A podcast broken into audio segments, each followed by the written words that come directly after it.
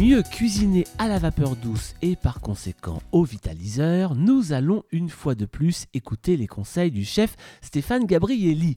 Aujourd'hui, nous allons faire de la pâtisserie à la vapeur. Bonjour Stéphane Gabrielli. Bonjour Florent. Alors, faire de la pâtisserie à la vapeur, c'est pas encore forcément une chose très commune.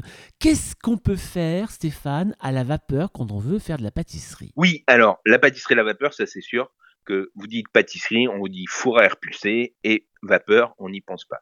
Mais moi, je trouve que c'est génial parce qu'en fait, vous allez avoir un rendu, une texture de cuisson, un moelleux qui est exceptionnel. Et ça, on ne pourra pas l'enlever à la pâtisserie à la vapeur. C'est-à-dire une brioche, un cake, vous allez avoir quelque chose qui va être moelleux en finalité. Mais ça veut dire qu'on peut tout faire? Alors, bien sûr, moi, j'ai testé du, du cake, euh, au, bien sûr, au fondant au chocolat, au nuage au chocolat, qui a été fait euh, plusieurs milliers de fois.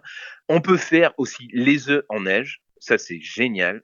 On peut faire aussi des, îles, euh, des crèmes caramel. Voilà, donc ben, on a un panel qui est assez important.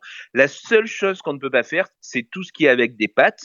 Donc, il demande une caramélisation, comme le feuilletage, comme les pâtes brisées, voilà, comme les tartes. Ça, on peut pas parce qu'on va pas avoir ce côté caramélisation avec le beurre en résultat dans notre vitaliseur. Alors, quels sont les secrets de la pâtisserie à la vapeur? Bah, La pâtisserie à la vapeur, déjà, c'est d'avoir un, un, bon moule. Donc, on peut travailler avec un moule à cake. On peut travailler aussi dans des pâtes de qualité pour cuire à l'intérieur. On peut cuire aussi dans des petits ramequins, donc ça permet la diversité par rapport à la taille, par rapport euh, aux arômes. Donc ça, c'est vraiment génial. Que faut-il savoir et à quoi faut-il peut-être faire attention quand on fait de la pâtisserie à la vapeur, Stéphane? Est-ce qu'il y a des trucs des astuces? Oui, bien sûr. Alors, il y a la première astuce, c'est surtout le couvercle. En fait, quand vous utilisez le, le couvercle, quand vous le soulevez de votre vitaliseur. Vous avez toujours de l'eau qui est dans le dôme du couvercle, donc il faut vraiment le soulever à plein pour éviter que cette eau retombe sur votre cake ou sur votre crème caramel qui est à l'intérieur du vitaliseur. Donc du coup, vous vraiment vous le levez à plein rapidement et vous le retournez comme ça, il n'y a pas d'eau. Et l'autre chose, c'est vous essuyez toujours le couvercle avant de le remettre en cuisson. Ça, c'est l'une des choses qui est vraiment importante. La deuxième chose, c'est d'attendre au moins une vingtaine de minutes si vous faites des cakes dans un moule à cake pour éviter justement de faire retomber votre cake trop vite parce qu'il sera pas cuit. Donc on, attend, on attend quoi? On attend avant, avant de soulever le couvercle, c'est ça? Une fois que la cuisson est finie? Voilà, c'est-à-dire qu'un cake environ va demander une trentaine de minutes si vous prenez une recette classique. Donc vous laissez vraiment 20 minutes votre euh, cake cuire et au bout de 20 minutes, là, je vous autorise à soulever le couvercle et pour savoir où c'est qu'il en est dans son temps de cuisson. Ça, c'est une chose qui est importante. La deuxième chose, c'est l'ébullition. Il faut juste qu'on ait une ébullition régulière, c'est-à-dire il n'y a pas besoin d'avoir une grosse ébullition, c'est-à-dire le couvercle qui se soulève légèrement et votre cake va cuire et euh, votre pâtisserie va cuire sans problème. Ça, c'est le deuxième camp. Ça veut dire qu'une fois que l'ébullition est en route, on baisse le feu. Voilà, on baisse le feu, mais on maintient toujours ce filet de vapeur qui s'échappe du couvercle.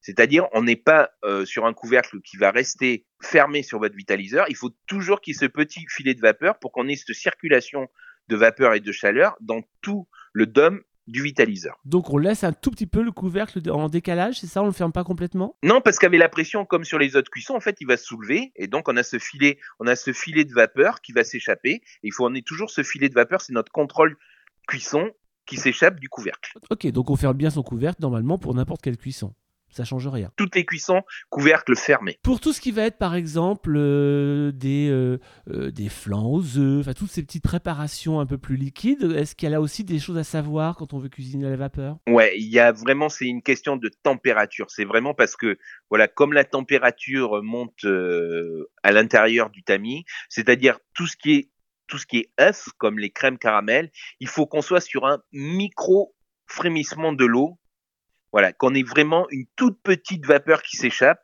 et qu'on n'ait surtout pas une grosse ébullition parce qu'autrement on va être en surcuisson et en fait les œufs ils vont déphaser et, et vous allez louper surtout vos crèmes parce que vous allez dire c'est trop cuit. Donc pour un exemple, si vous êtes sur une plaque euh, à induction, votre plaque, mettons si elle va à 10 ou 12, ben vous vous calez à 5, 6, vraiment qu'on ait un petit frémissement de l'eau pour éviter une surcuisson. Ça, c'est intéressant. D'autres conseils encore, euh, point de vue pâtisserie? Bien sûr. Alors, l'autre conseil, c'est que vous allez pouvoir varier la taille euh, ben, de vos contenants, comme je l'ai expliqué, dans des verrines, dans des petits silpates. Donc là, on réduit bien sûr le temps de cuisson, c'est-à-dire de un tiers pratiquement. Là, vous pouvez ouvrir, si vous faites des petits cakes individuels, vous ouvrez au bout de 7-8 minutes. Ça, c'est la première chose. La deuxième chose, ce qui est important, c'est pour tester la cuisson d'un cake, c'est la pointe du couteau, c'est-à-dire que vous prenez un couteau d'office, vous l'enfoncez au milieu.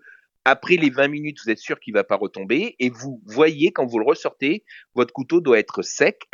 Parfois, on a de l'humidité, donc ne vous inquiétez pas s'il est un peu humide, mais ça, c'est votre baromètre temps de cuisson. Et puis n'oublions pas, Stéphane, que quels que soient les moules que l'on place dans le tamis du vitaliseur, le grand secret aussi, c'est qu'il ne touche surtout pas les parois du vitaliseur pour laisser circuler la vapeur. Oui, alors ça, c'est voilà, ça c'est primordial, c'est-à-dire que si vous avez des cils pattes, bah, vous coupez les bordures pour que ça puisse rentrer et surtout que ça ne touche pas, parce qu'autrement, vous allez avoir la vapeur qui va retomber sur votre cake et vous allez avoir quelque chose de délavé et c'est pas bon. Et le dernier astuce, j'ai par exemple dans mon livre une recette de, brioche. Les gens, alors bien sûr, ce qui les choque, c'est la couleur, c'est de dire on a quelque chose qui est blanc et on n'a pas le côté réaction de Maillard doré comme une belle brioche. Ça, vous pouvez y pallier en mettant un peu de curcuma, comme ça, ça va jaunir et vous allez modérer cette caramélisation, mais vous allez avoir quelque chose qui visuellement est très sympa. Ok, c'est plutôt sympathique. En attendant, on vous retrouve dans le magazine 95 degrés et aussi en librairie avec votre livre Plat gourmand Vapeur douce aux éditions Albin Michel. Merci beaucoup Stéphane Gabrielli. Merci Florent.